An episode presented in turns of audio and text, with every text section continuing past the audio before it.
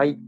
では始めます。はい、お願いします。えー、100 140字の向こう側、第3回、よろしくお願いします。よろしくお願いします。はい。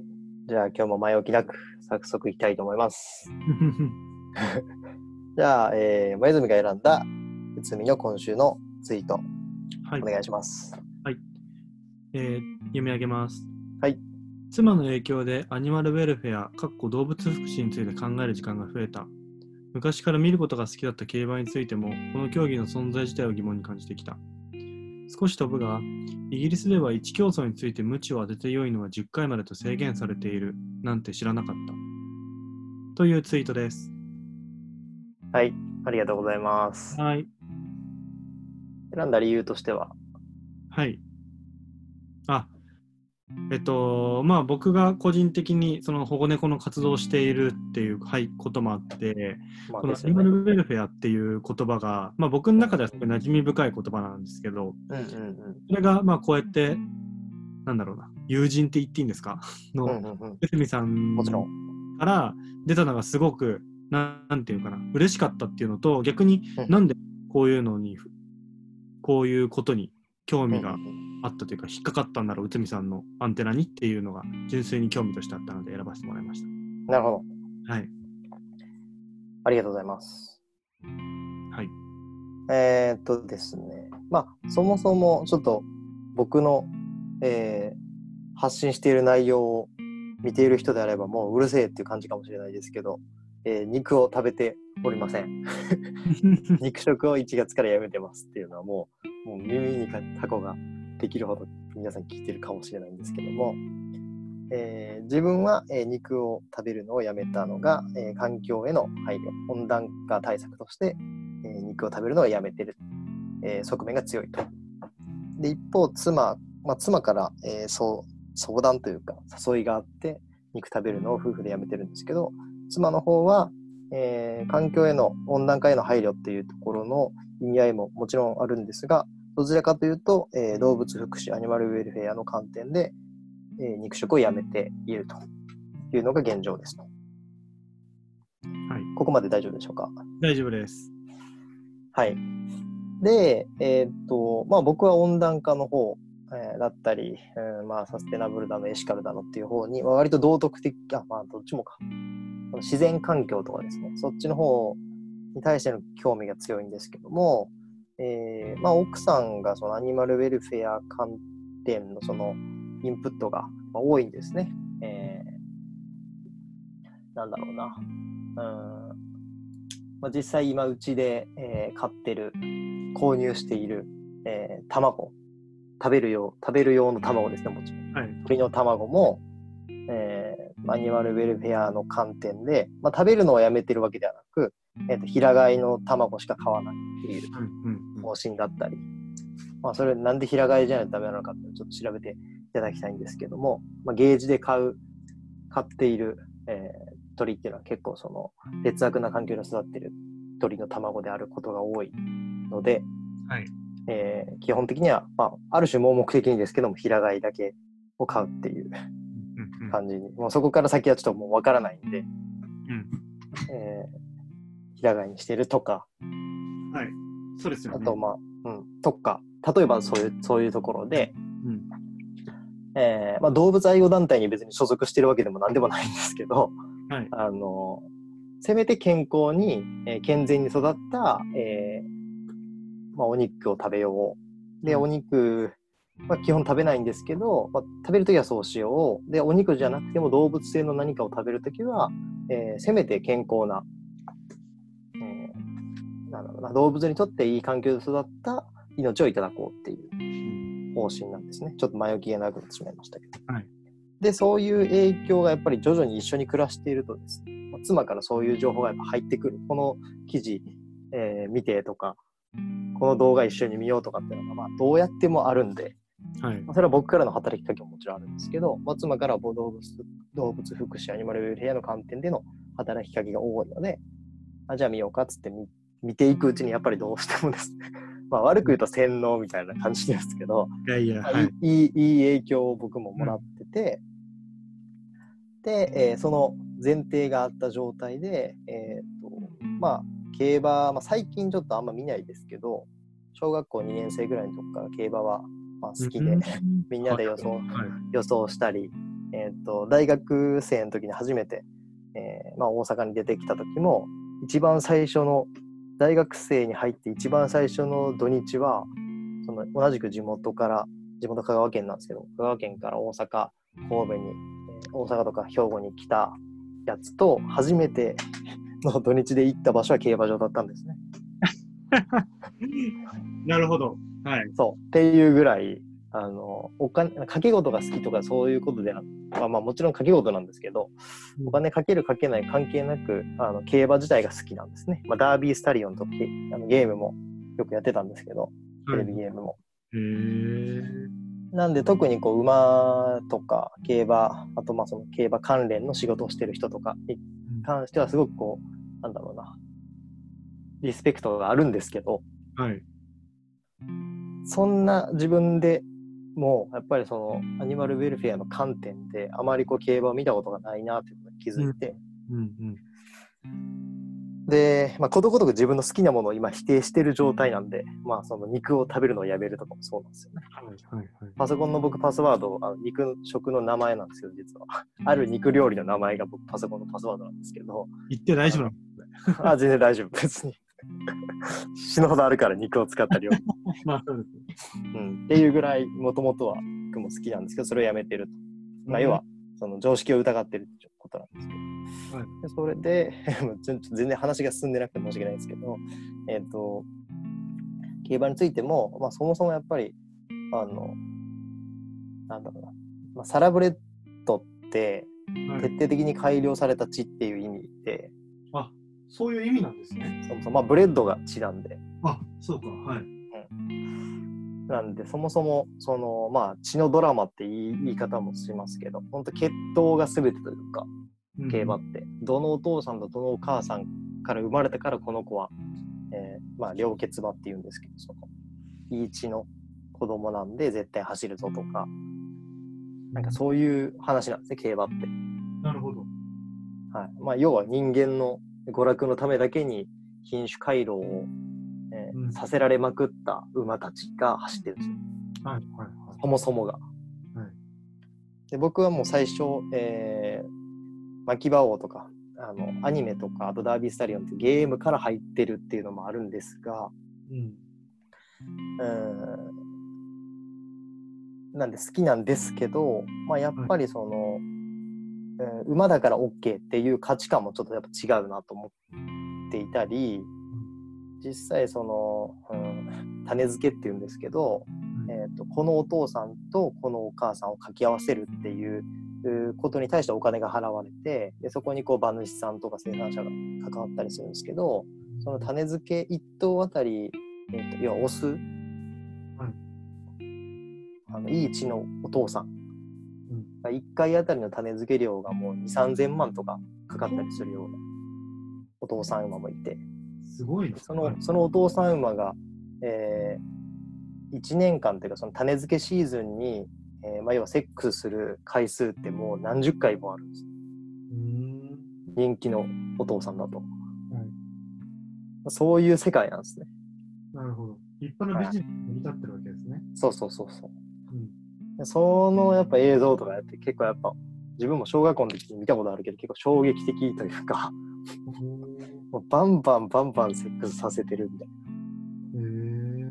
な、うん、まあそれがその痛いとか気持ちいいか僕は分かんないですけども、まあ、それも今考えるとかなり異常な行為やなと思うしであとまあさっきのその鞭を打つ回数とかもそうなんですけど、まあ、全然何もよく分かんない子子馬の時からうんえーレースで走るためだけに調教され、えーレース中はあとまあ調教中もその鞭で何回もねあのお尻のあたりを叩かれるっていうことってまあ普通に考えたらちょっとえぐい行為だなって今すごい冷静にあの思うようになってきたっていう、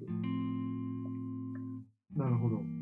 はい、それをまあ集約したツイートですね説明が本当に長くなって申し訳ないんですけどもいやまあでも難しいですよね。その、うんうんもっと分かりやすいところで言うと、闘牛とかっていうのは、ある種、そうそう、そうね。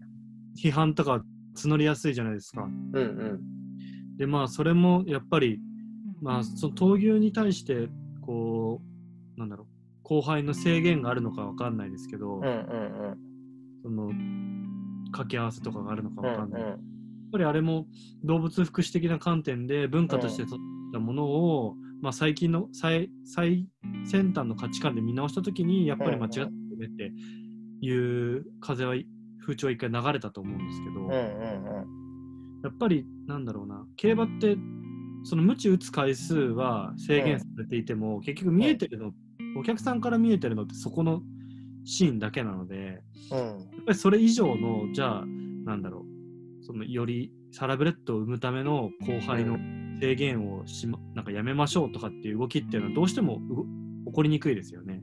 そうね。うん。まあ実質の闘牛は結構その人間が牛を殺すっていうはい。行為なので、うん。あの立ち向かっていってナイフ刺してとかそういう話じゃないですか。はいはいはい。だからよりこうむごいけど、まあ競馬の場合はね、その例えばその騎手と馬と生産者の、まあある種物語でもあるっていう捉え方もできるから、はい。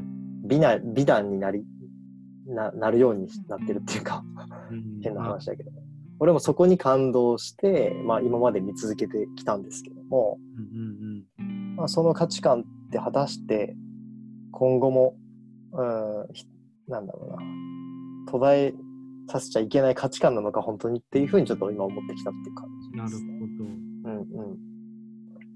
そう、そうなんですど。よく強制なんて言葉で言われますけど、そよ。のうん。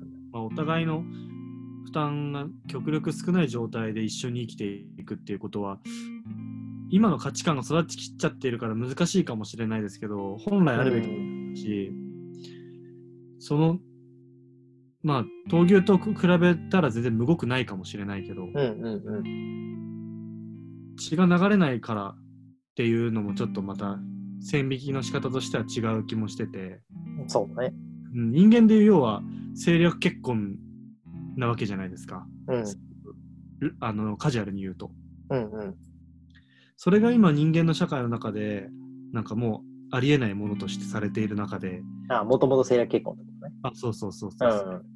じゃあそれがなぜ動物に適用されていいのかっていう、うんうんうん。あ今誰も答えられない気がするんですよね。そうね。まあ、さっきその、えーまあ、文化だっていうふうにその闘牛に関しても言ってたと思うけど、まあ、あの競馬に関してももちろん文化だし、その、そこで生きてる人たちがもちろんね、それでご飯食べてる人たちとか、うん。それに命かけてる人たちがいるから、うん。もちろん否定、いきなり否定したいわけではないんだけど、うんなんかもうちょいやり方あるんじゃないかなとか、うん。まあ、極端に言うとなくなっても困らないもんではあるやん。そうね。まあ、その公営競技の売り上げでいろんなものが作られたりとかっていうそういうちょっとお金的なことはあるけどもうん。競技としてなくても別にまあ困らないしそもそもギャンブルだしっていうのもあるから、うん。なんかちょっとねもともとちょっと思いついたまま喋ってますけどはいもともと人間と馬ってやっぱこう移動手段としてはい。えー欠かせない存在だったと思うからうんそこは全然否定してないんですけどうんなんか、それがこう人間の娯楽のための競争になってしまっている、競争競技になってしまってるっていうのは、なんか、ちょっとやっぱ違うんじゃないかなっていうふうに、ちょっとやっぱ今は思ってますね。なるほど。うん。まあエスカレートしちゃってる節はありますよねやっぱりね。うん。なんだろうその結局いい馬を作るためにうん。そういう遺伝子操作とかも遺伝子操作まではしてるかわかんないですけどうん。そういう血のコントロールをしてるわけじゃないですかうん。うん、そうね。でそこのなんか目的がずれてる気はするんですよねうん。より速い馬を生み出すためのになっちゃってる気がしててうん。そう、なんか、まだなんかこう、競艇とか、はい、競輪の方が健全やなってすげえ思うよね。まあそうですね。まあそのそうん。機械を機械を作るために環境を汚してるみたいな切り口はあると思いますそうそう、それはもちろんあるんやけど、なんかこう、改善がうん。そのね、しあの 生別の生き物を使った改善なのか、うん。自分のその筋力を鍛えるとか、はい。自分のその協定だったら船のね、あの、モーターだったりをこう改造したりとかっていう、そこの工夫での改善なのかはいはい。っていうのでいくと、やっぱりこう、競馬は、あ、かなり異様だなと。うん。いうや、んそうですよね。うん。そうなんですよね。うん。うん。まあ、俺も今週、あんまりこう前泉にこれ拾ってもらおうという意味でつぶやいてるものは今今週っていうか今までもないんやけど、はい。まあ確かにこれ選ぶよなとは思った。選 選ばれた時いやいや、僕もやっぱりその猫以外に関してはあんまり知識があのあ豊かないなるほど。うん。はいうんやっぱり気になりましたし、やっぱりなんだろう動物って僕らの社会の中にありふれてますけど、うん。こういう観点で見たときに、じゃあそもそもさっきの平飼いとかっていう話って何なんだっけとか、うん。こうじゃあ水族館動物館ってなどどうなの？っていう話もいろいろと広がってくると思うんですけど、うん。うん。でそういうまあさっき内海さんおっしゃってましたけどあの当たり前を疑う常識を疑うというかうん。いう考え方って、まあ、今の世の中、まあ、いろんなものを見ていく中で必要なのかなとは思いますね動物だけじゃなくて。そうだね。そうなんですよ。それがもうね、まあ、コロナもありあって、結構崩壊してきてる感じがあるので。はいまあそうですね。うん。という感じでしょうか。はい。はい。僕の向こう側はこんな感じでした。はい。じゃあ、後半。はい。じゃあ僕のツイートを内海さんが読み上げてもらって。はい。はい、えー読みますね。毎日食べるもので体ができているのなら、毎日触れる情報で心はできていくんだよな。かっこ今更ネットフリックスを契約していろんな価値観を学んでます。というツイートです。はい。えー選んだ理由は、はいまあ僕も同じことを思っていて、まあ、インプットをしたもので、えーアウトプットが作られると思うし、まあ、食べるものであればもちろん体が作られるかなと思うんですけど、はいえっ、と、まあ、ここで話したいなと思ったのは、うんえー僕はちょっとラフな今回テーマなんですけど、はいこう、ネットフリックス、僕そんなに見てないんですけど、はいはいはい。たまに、えー復帰したり解約したりして、まあ。本当に見たいやつだけ見てる。うん、それこそ全裸監督とか、はい。あと、この間のその、なんだっけ、パラサイトの、えーポンジュノだっけ、監督の作品だけピックして今見てるとか、はいはいはい。っていうつ契約の仕方というか、ネットフリックスとの付き合い方してるんですけど、僕は。あの、何を今、えー前泉の、えー感性で選んで見てるのかなと。で何がおすすめなのかなみたいなのちょっと聞きたいなとなるほど。選びました。そっちですね。了解です。そう。あ、あの、でも、はいでも、そもそもあの、この向こう側はまず、前泉から、これに込めたはい。思いだったり気持ちをまず聞いた上で、今の質問に答えてほしいなと思ってまわかりました。す。はあい。りがとうございます。いや、でも、あの読んでいただいた通りで、うんなんだろう、僕たちのひ人、人間って構成するのに体と、まあ、心を大きく分けると2つあると思うんですけど、うんこの体、要はフィジカルの部分ですよね、は、うん物理的なもものは、やっぱり、なんだろう、日々摂取している物理的な食事、物理的にとっている食べ物とか飲み物とかに吸っているものにによって構成されているのは当たり前なことじゃないですか。うんうんでもそれは誰しも特にスポーツしてる人とかならよく理解できると思うんですけど食事に体ってコントロールできるじゃないですか。で心の話はすごい見えにくいから分かりにくいと思うんですけどうんうん。やっぱりその毎日触れるこういうツイッターで見てる情報だとかテレビで受け取るニュースの量だとか、うん。えまあ、そのネットフリックスで話で触れたように日々視聴しているコンテンツ聞いているラジオ音声とかっていうものにうん。もう影響は大きくされてるしというかもうそれでしか成り立ってないと思ってるんうんですよ。うん。まあもちろん読んできた本とかもそうだと思うんですけど。うんうん。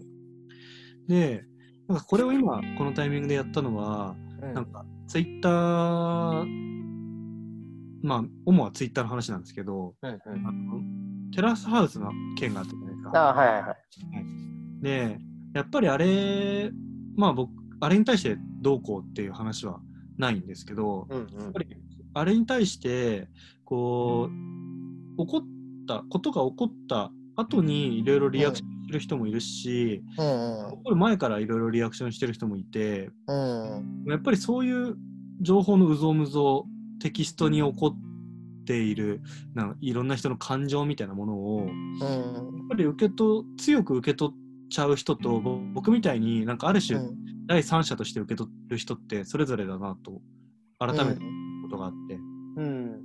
でやっぱりその僕はツイッターをなんだろう。世界のせなんだろう。真理として見てはなくて本当に誰かうん一意見一事実としてしか見てない、うんうんそういうなんだある種ドライドライな受け取り方ができるんですけど、そうじゃない人もいるんだなっていうのはうん。やっぱり近視眼的にな情報に対して近視眼的になっちゃうとうん。心も心自体もその情報に占拠されていくし、うんより広い視野で物事とか社会を判断できなくなっていくんだなっていうことを感じたので、このなるほどなるほどつぶやいたっていう感じですね。なるほどなるほどはい。確かに俺ちょっとこの間のそのテラスハウスのねあの出演者が自殺したっていう件は俺テラスハウスマジで見てないからはい。もう全くわからなすぎて、あのわかりますよもちろん。あのファーストシリーズぐらいはちょっと見てたんで。はい。一番最初のやつ。うん。でも最近はもう本当誰が出てるかも全然わからない。うん。けど結局まあなんか韓国の人とかも自殺が多いので結構はい。そのねあのひ視聴者とか普通の一般人の人たちからのクレームだったりバッシングみたいなのが原因で心病んじゃってうん。死んじゃうみたいな人も結構多いって聞くので、はい。詳しくないですけど、まあ、そういう類なのかなと思ってあのニュースは見てましたけど。なんかやっぱりそのインターネット、まあ、こういう SNS が普及してきたからこその生きづらさみたいなものは絶対にあるわけで。うん。でなんかそういう人たちそういう社会なんだろうなそういう情報の量に馴染む人、うん。ない人もいるのは絶対じゃないですか。うんうん。だからこそなんだろう確率的にこのメディアに触れなきゃいけないとかっていうのは絶対違くてうん。周りの距離を正確に保っていくことが大事なのは多分誰でも分かってるんですけどうん。そのみんなが見ているものを見ないってちょっと勇気いるじゃないですか。うんうん。そういう一つの勇気みたいなものを自分に一個持つことによってその自分に入っている情報の量とか質っていうのはコントロールできるんだろうなとは思ってます。そうね。なんか、すごいこう、学校の、小学校、中学校とかのいじめみたいなのに近いのかなと思って、はい。なんかその世界が全てだって思ってしまうとうん。辛いよなと思っうんうん。てまして、その、ツイッターの中で、もしくは個人的に届く、えーバッシングをする人たちで世界が構成されてるわけじゃないから、はい。なんかあくまでもね、一部の人たちがそう言ってるんであって、それが全部自分への評価っていうふうにやっぱり思ってしまうと辛いなと思うから、なんかその辺はね、こうケアしながら番組作っていってほしいなって思うよね。ちょっと本当に全然知らん立場で言ってますけど。いや、まさにだと思います。やっぱりその閉じた視野の中でしか物事が判断できなくなると、うん。どうしてもそれにそぐわなかったら差別するとか、まあ、0100でしかできない状態になっちゃうので、うん。ここの視野を広く保っていくっていう面では、やっぱり Netflix みんな見た方がいいなとは思います。うん、なるほどね。なんか最近見てる番組の話にちょっとしたいんですけど、ああ、はいはいはい。 Sex Education っていう番組、ドラマ、ああ、うんあれのかな前のなのかなうんうん。で、で、まああれは、なんだろう。中高校生か。のうん性教育の話なんですけど、うんあのまあ、その主人公が通ってる学校にセクシャルマイノリティいろんなタイプのセクシャルマイノリティがいて、で、まあ、それぞれの、まあ、思春期っていうこともあって、いろいろと、まあ、恋愛事情を交えながら、こう、自分の、その。家の価値観とかっていうものを自覚していくストーリーなんですけど、うんうん。やっぱりそれも、なんだろう、セクシャルマイノリティっていう言葉すらも若干違和感に感じるぐらい、いろんな価値観がやっぱ世の中にあるわけなので、うんうんなんかそこに人それぞれの間にあるの差は差ではなくて単なる違いでしかないっていうのうん。を改うんめてその Sex Education を見て感じましたね。なるほど。はい、俺もなんかそのタイトルとざっくりとした概要ははい、奇跡的に知ってるんですけど、はい、はい、は見てないんで。い。ぜひ見た方がいいと思います。うん。うん。そうだよな。なんかその辺の知識はね、自分も割と疎いなというか、はい。この間、たまたま昨日、一昨日かなんかやってたのが、あの、NH NHK 教育テレビかな？やってたんですけど、えっと、一人の子供が生まれたんですけど、その子供の親は3人いるっていう家庭。のドキュメンタリーをやってて、はい。えーとトランスジェンダーのお父さん。うん。なんで、要はもともと女性だったお父さんですね。なるほど。はい。と、そのパートナー。うん。それが女性ですね。はい。と、えーまあ、その二人じゃ子供作れないんで、うん。精子を提供している男性。はい、はい、はい。で、この精子を提供している男性は、このトランスジェンダーのお父さんの親友なんですよ。うーん。そう。だから見ず知らずの人から、精子バンクから精子を買ったんじゃなくて、はい。親友の精子で自分たちの子供を作るっていう選択をした家族の話。を、の前編後編で僕は後編だけをたまたま見つけて見たんですけど、はい。まあ、そう、まあ、要はその、普通はその精子を提供した人は蚊帳の外というか、うん。あえてね、そうう。なんだけど、その人も家族としてそこの、えー空間に入ってくるっていう定期的に。だからこそそこで議論が起きるっていう、衝突っていう感じじゃなくて議論が起きるっていう感じがこう描かれてたというか、うん。カメラが入ってたんですけど、なるほど。なんかそういうのもやっぱり、これからどんどんこう、そういう人たちが、うんえー大多数にはもちろんなんないけど、はいえー一定数、本当1%とかはうん。いるのかもしれないっていうふうに思うと、うん。やっぱりちっちゃい時からね、その Sex Education を見ろ見ろ、あ、見ろっていう話ではなく、そういう議論がベースとして、まあえー例えば、うん小学校、中学校の道徳の授業とかはい。でやるとか、うん。むしろ大人の学び直しの中にそれも入れるとか、うん。っていうことをやってかんとなって、それを見てる。僕も、 Sex Education は見てないけど、えーとそれの代わりみたいな番組を見て思いましなるほど、なるほど。うん。まあ、やっぱりその、今までの常識とか価値観っていうものは、まあ、変わりうるじゃないですか。うんうん。なので、そこに固執するんじゃなくて、じゃあ、今、社会的に何が求められてるのかとか、うんどういう人が社会に多いのかっていうところのウォッチはずっとしないと、自分がいつの間にか社会からずれてるっていうことはあり得るので、そうねこ。は怖いですよね。いや、ほんとそれは多分、すべての世代のおじさん、おばさんが、うん。すべての時代に思ってきたことかもね。なるほど。ちょっとあの思考を変えるんですけど、うんうん。なんでそうなっちゃうんですかね、おじさん、おばさんって。ああ。いや、そこはもう永遠のテーマかもしれんけど、なんか、俺の仮説は、はい。やっぱ興味が薄れてくんだと思ああ、外に対しての？う。ん、なるほど。うん。興味が薄れて、興味とか熱意とかが薄れてくっていうのと、はいあとなんだろう、えっと、今まで経験したことはい。がどんどんこう強くなるというか、うーん。やっぱ経験したことから来る、うん自分の考えとか意見って強いじゃないですか。それそうです。はい。それをやっぱ年重ねるごとにいろんな経験していくから、うん。どんどんその、そその、なんだろう、経験論が強くなるというか、なるほど。その2つが結構でかくて、で、さらに老いが来るんじゃないかなと思う。ほうほうほう。それにこう老いが拍車をかけるというか、老いが拍車をかけるってどういうことですか？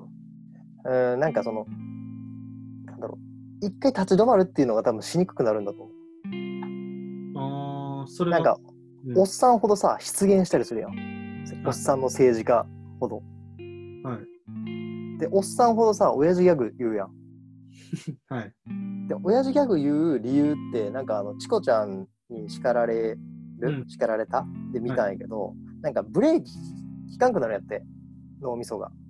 えー、前頭、前頭葉がなんか衰えるから。はいはいはい。だからその、お昔は、その、親父ギャグみたいなとか、ダジャレみたいなの思いついても、うん。こう、ブレーキ効く脳みそなんやけど、はい。それがどんどん親父になってくると、思いついたことがそのまま出るようになってくるらしい。面白いな。そうなんだ。知らなかったです。そう。で、えっ、と、若者の文化に対しても、はないんか。その、こう、最初なんか、うって思って、はい。でもそのうって思ったのことを客観的に見れずに、はい。もうただ経験論とか、今までの自分の価値観とか、むしろ好奇心が薄れてくるっていうのが混ざり合って、うん、あの、なんだろう、否定をしちゃう否。定から、うん、否定しちゃうとか、否定の言葉を言っちゃうとか、なるほど。っていう自分の仮説。ああ、いなるほど。僕に予備知識が全くないから、もうなるほどとしか言えないな。そう、だからある程度しゃあないんじゃないかとは思ったよね。まあ出現しちゃう政治家も俺はある程度仕方ないんじゃないかなとうーん。なるほど思って、。反対になっております、その辺は。人人体科学的な話なんですね。う。うんん。はいはい。難しいんじゃないかなって。なるほど。まあ、うん、そうですね。柔軟ではありたいですよね。その、脳が衰えてくるみたいなことはしょうがないのかもしれないですけど、うんうんうんなんか、それを自覚した上で、じゃあ、その、し新しい世代の人たちの意見をフラットに聞こうとか、うん。対時間を持とうとかっていう心のスタンス的にあ心のスタンスは後天的にも作れると思うのでうんうん。そういうものは忘れずにいたいなとは今話聞いてて思いましたけど。うん、なんかもう俺もまさにそうでそうありたいなっていうふうにずっと思思ってるから俺ずっとこのなんかこのラジオもそうだしもう一個やってる出演しないといけないラジオもなんかおっちゃんになってもやりたいなと思うのはそこで結構。はい。なんか若い人たちの価値観を受け入れ続ける柔軟な脳でありたいなと思うから若い人たちと接点を持ち続けるためにラジオやろうかな。あーいやいいな。いい、なんか、そう、結局多分接点がないんだと思うよね。娘とか息子うん。がもし、その、息子娘もおっちゃんになっていくわけやん。はいだから、どんどんこうおっちゃんになるなればなるほど、10代、20代とかのことを喋る機会すらもう多分なくなってくるから。あーなるほどだからなんか価値観がもう分かる、その、インプット先がないっていうか。はいはいはいもうきっかけがないわけですよねきっとねそうそうそうそなるほどう。なんかそれはなんか、そう、俺ももう一個全然別でツイートしたけど、その、おっちさんと若者をつなぐとか、け素人と玄人をつなぐみたいなうんことを自分はやりたいなっていうのを、もう一個今週別でツイートしたんやけど、うん。もうまさにそそれが、その役割が世の中にいると思ってる。なるほどなるほど。いやーそうだな。うん。ちょっとあのー話が変わるかもしれないんですうんけど、うん僕が今ネットフリックス見てるうんうん。理由の一つも、うん。あそれにそこにあって、うんうんうんあのーなるほど。最近運営して会社で運営してる物件の住人さんと接することが多くて、はいはいはい。あのそのし運営してるシェアハウス全員が女性なんですよ住人があ、そうなんや。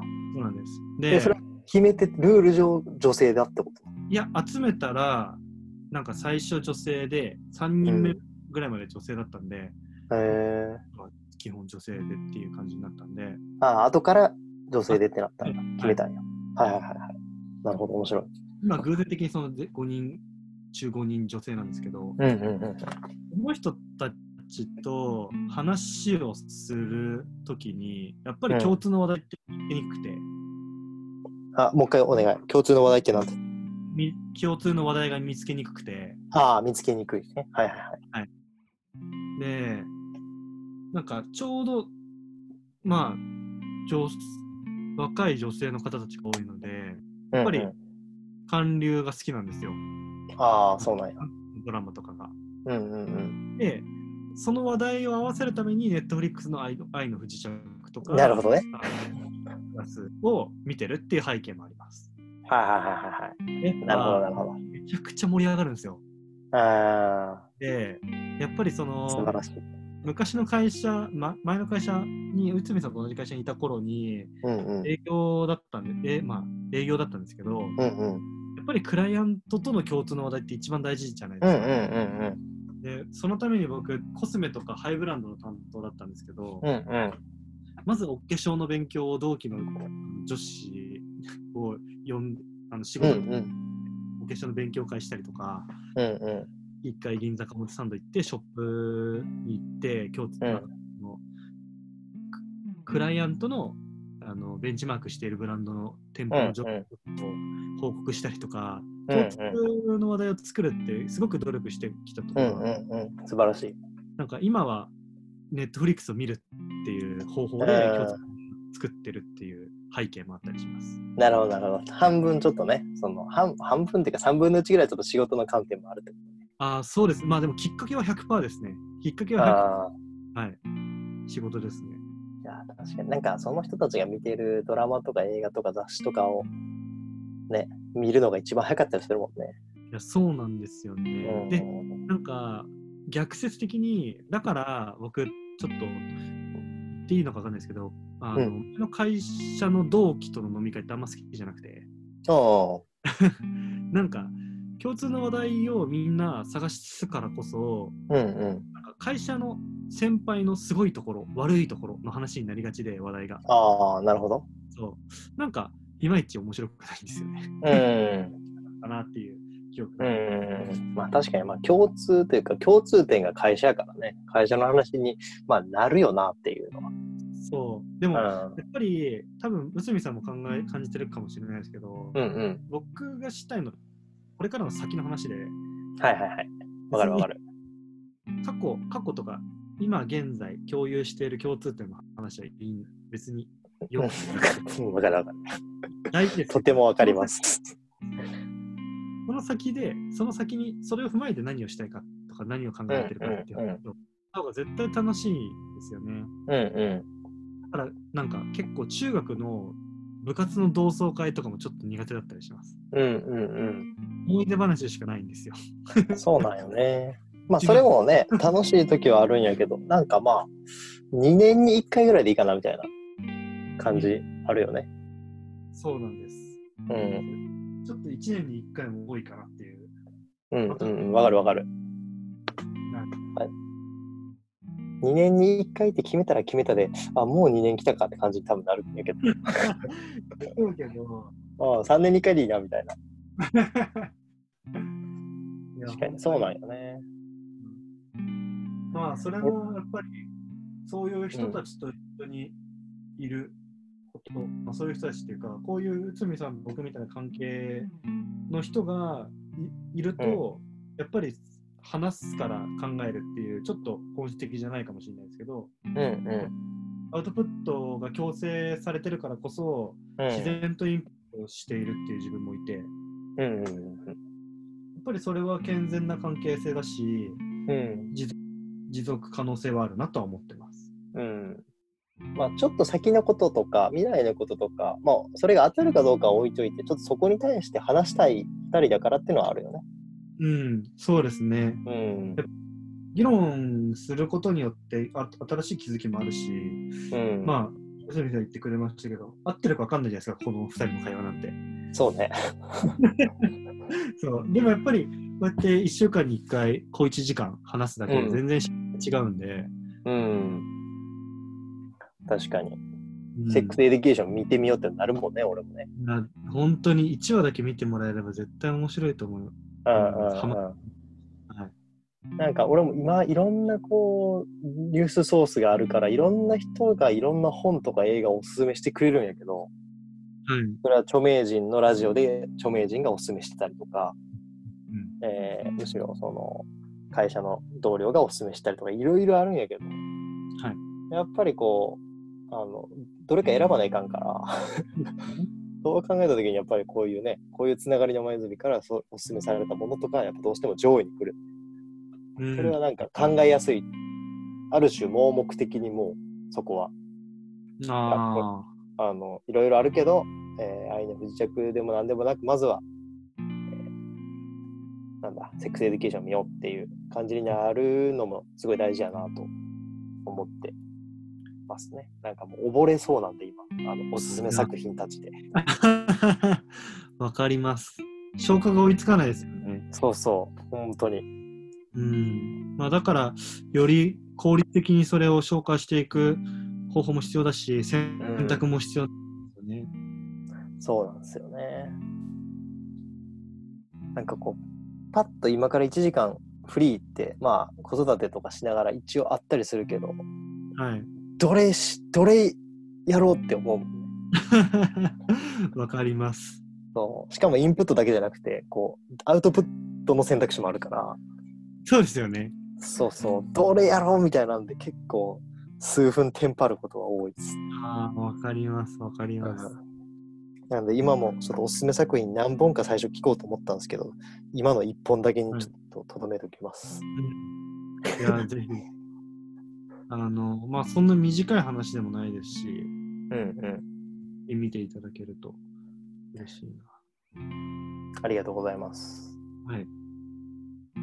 じゃあ、そんな感じで、そうですね。時間もいい感じですね。ね。はい。いいがスマートに収まったんじゃないでしょうか。あ、今回はちょ。っと3回に来て慣れてきましたね、きっと。ね、俺もなんかこの感じ、このリズムというか、このテンポがいいかもと思ってきました。ありがとうございます。はいじゃあ、はい。一旦収録はこの辺で。はい。はい。ありがとうございました。ありがとうございました。はい、楽しかったです。